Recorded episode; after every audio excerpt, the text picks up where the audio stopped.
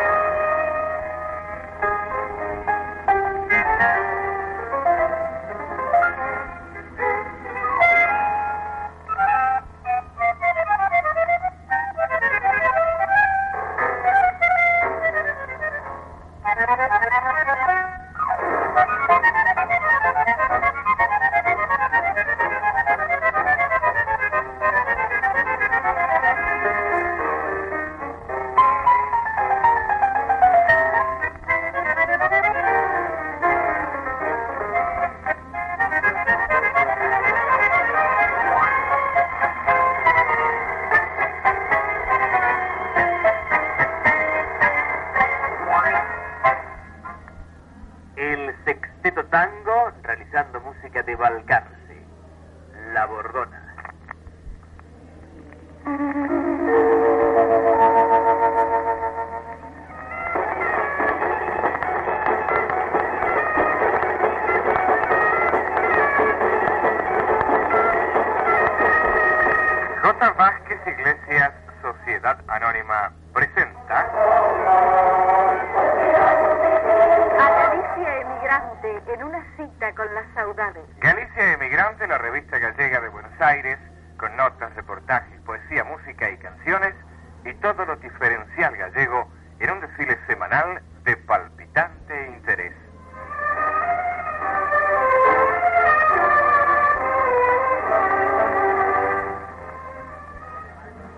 Fiesta de los argentinos y consecuentemente también la fiesta de los gallegos. Están unidos estos desde el primer día al destino de esta tierra que los albergara. Galicia Emigrante se adhiere al fasto de este nuevo mayo que ratifica sus ideas de libertad y de respeto por la condición humana.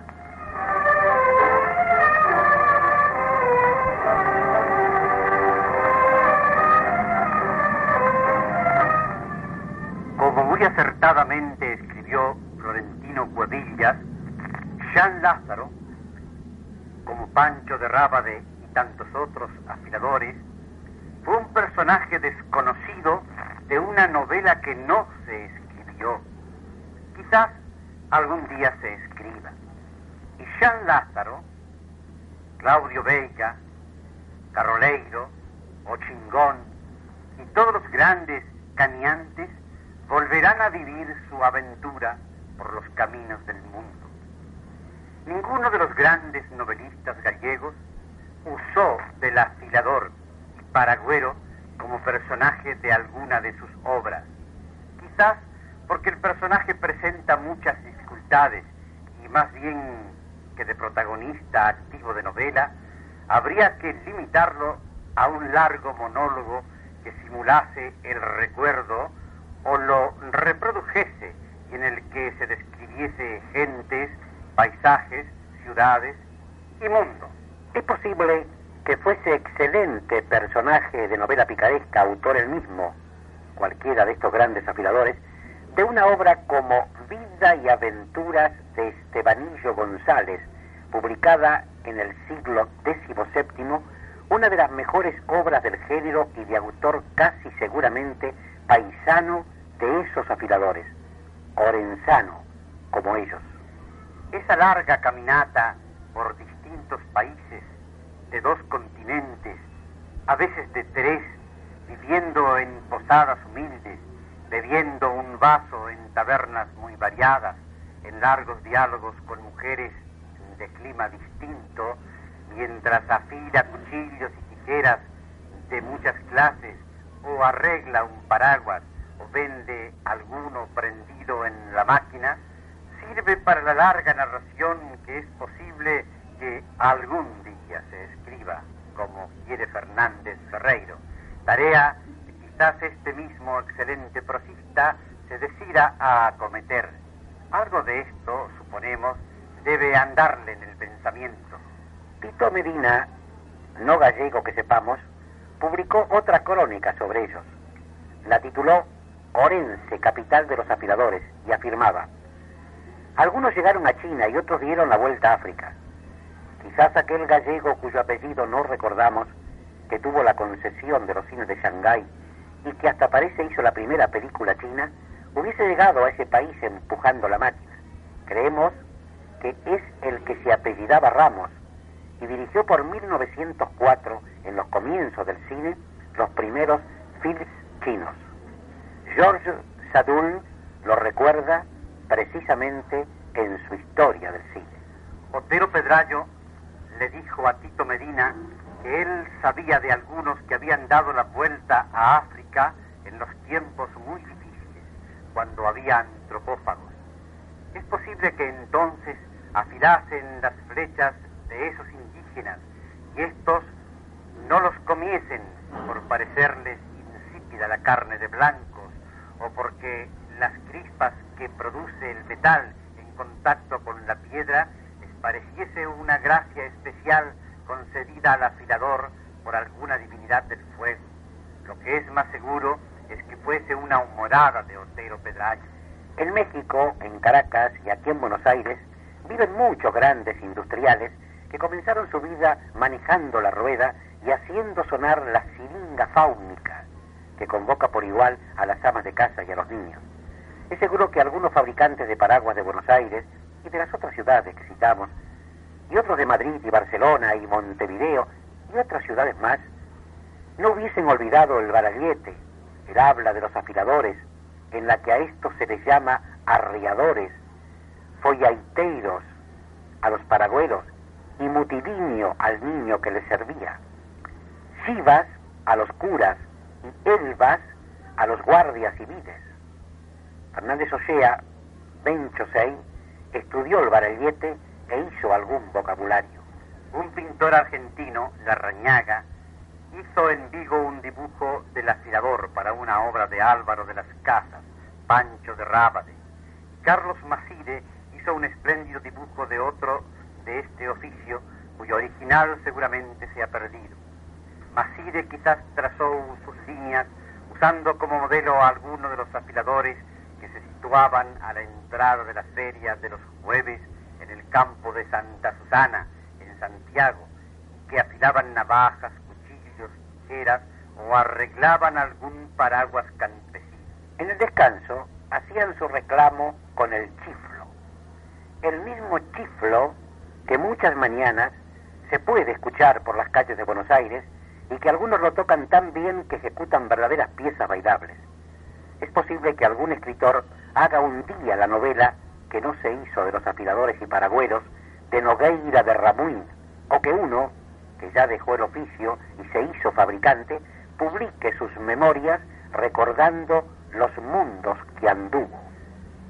Pudo haberse hecho también, seguramente, una gran película cuyo tema musical tuviese como fundamento la música del chiflo, cuyo comienzo podría haber sido unas fotografías de carretera, camino o calle casi desierta de ciudad, donde se imaginase al afilador de boina y pantalón de pana empujando su rueda. Podría haber sido la vida de Jean Lázaro, que, además de ejercer su oficio, había sido soldado en las guerras de Cuba.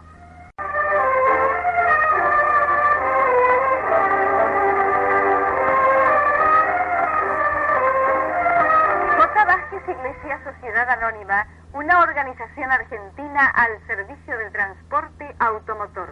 Sus dos locales, Hipólito Yrigoyen 2655 y López de Vega 2799, le ofrecen toda la flamante línea Chevrolet.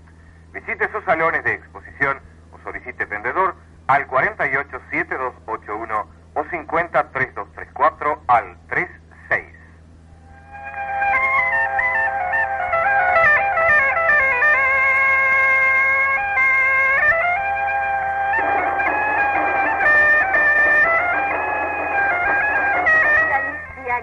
Gali, Galicia, caracola de saudades, te llevo en mi corazón prendida a mis soledades.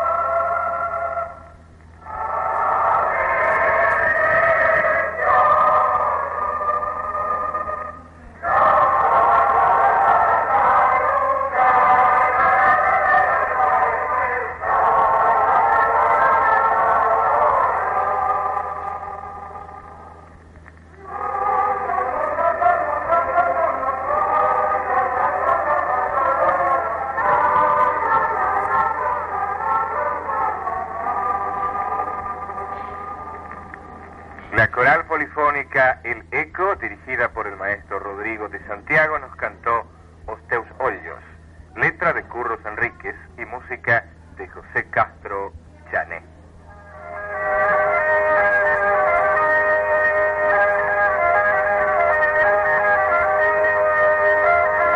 Vemos ahora el libro de las efemérides. El 24 de mayo de 1820 muere en Cádiz el marino gallego Francisco Maureglia de la Rúa. Fue osado navegante y secretario del Virreinato de México. El 28 de mayo de 1878 muere en su patria, El Ferrol, el gran escritor Benito Viceto.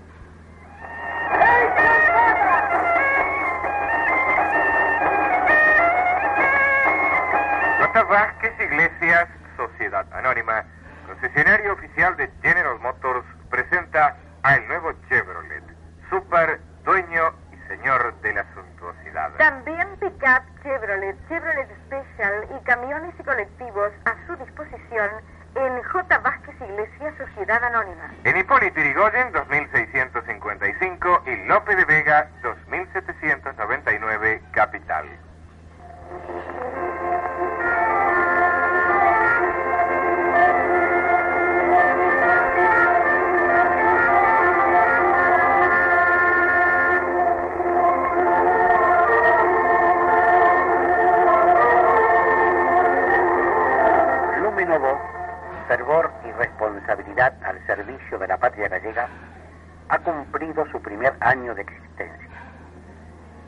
17 de mayo del año pasado, es decir, el Día de las Letras Gallegas, una pequeña hoja volandera comenzó a expandir su mensaje sin prisa y también sin pausa como la estrella, precisamente.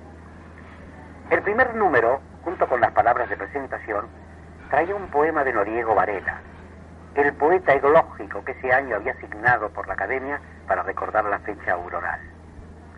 El segundo número confirmaba la fecha del estatuto con unas palabras de Vicente Risco, en el cual se confirma que Galicia es un mundo. La tercera entrega correspondía al Día de Santiago, ecuménico y matricial. Una pequeña frase comenzaba a ser destinativa, falde galego.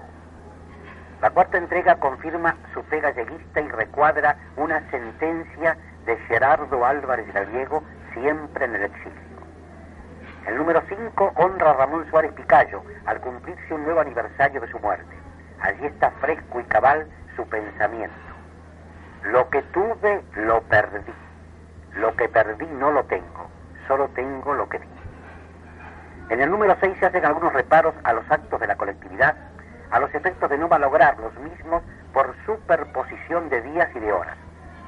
Por otra parte, se insiste sobre la responsabilidad en equipo de la edición. Un poema de Ramón Cabanillas airea la presentación y el mensaje. El número 7 está dedicado a Castelao y se conocen las bases de un concurso sobre su personalidad. En el número 8 se habla sobre Concepción Arenal, en el 150 aniversario de su nacimiento. Y en la última entrega, que complementa el año, se da el veredicto del concurso vigente que gana la señorita Nélida Rama y se confirma nuevamente en el Día de las Letras Gallegas la fe en Galicia y en su destino. Hemos sido los primeros en destacar la labor de Nume Novo, labor de sacrificio casi sin medios materiales, más allá de la esperanza y de la fe.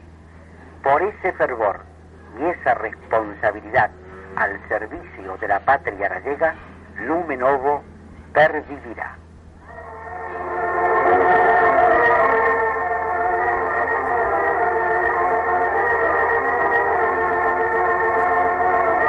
La flamante línea Chevrolet está ahora a su disposición en J. Vázquez Iglesias Sociedad Anónima con una financiación excepcional. El Chevrolet Super Special Sports. La pickup o el camión Chevrolet están a su alcance con el más amplio respaldo y la garantía de J. Vázquez Iglesias Sociedad Anónima en sus dos locales.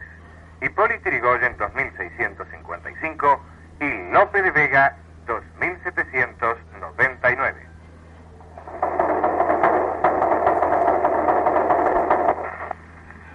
Coleccionando cantares volveré por tus caminos. Habrá una sombra en el aire y allí estará mi destino.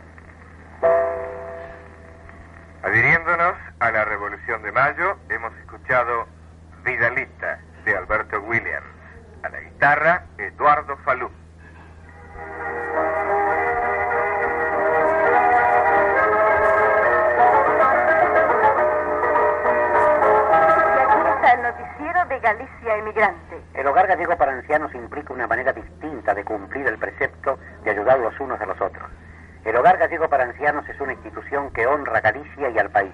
Colabore con el hogar, apoye su obra de bien social. Follas Nova mantiene fiel su adhesión al libro gallego. Los pedidos pueden hacerse a Ambrosetti 538 Capital. Sigue la colecta pro monumento a Castelao. Colabore.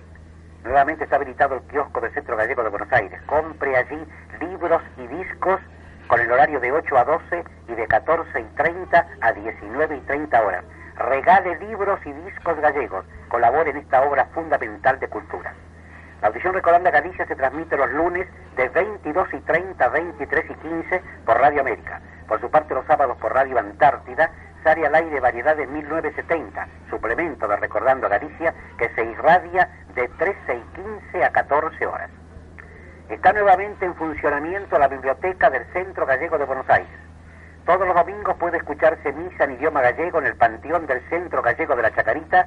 La misma se oficia a la mañana, a las 8 y 45 horas. Laseiro, pintor impar dentro de la plástica gallega, expondrá en Art Gallery el primero de junio próximo una muestra de su labor que ha creado expectativas. En el centro Pontevedrés se cumple en estos momentos el banquete 28 aniversario que reúne a todos los pontevedreses de la emigración la reunión es en su sede de la calle Sarandí y concurren las principales figuras de nuestro medio.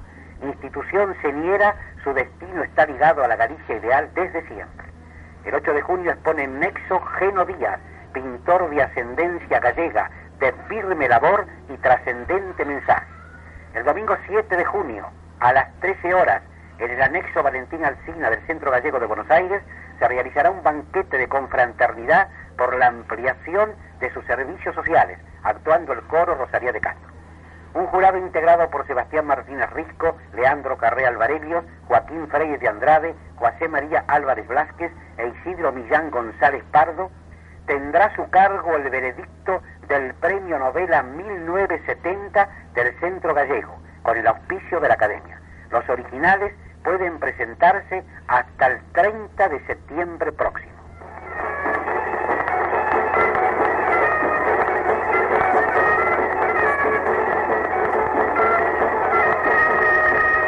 Realiza así una nueva emisión de Galicia Emigrante en otra cita con la saudade. El poeta que evoca Carlos Arturo Orfeo. Asesoría musical Segundo Pampillón. Sonotecnia Miguel Ángel de Marciante. Locución Joaquín Dargué y Beatriz Sosa. Será el próximo domingo siempre a las 14 horas.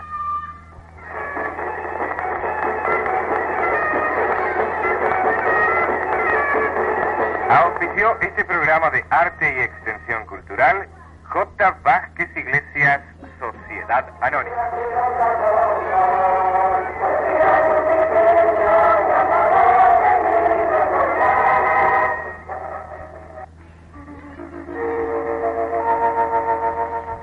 TSMR5 Radio Excelsior en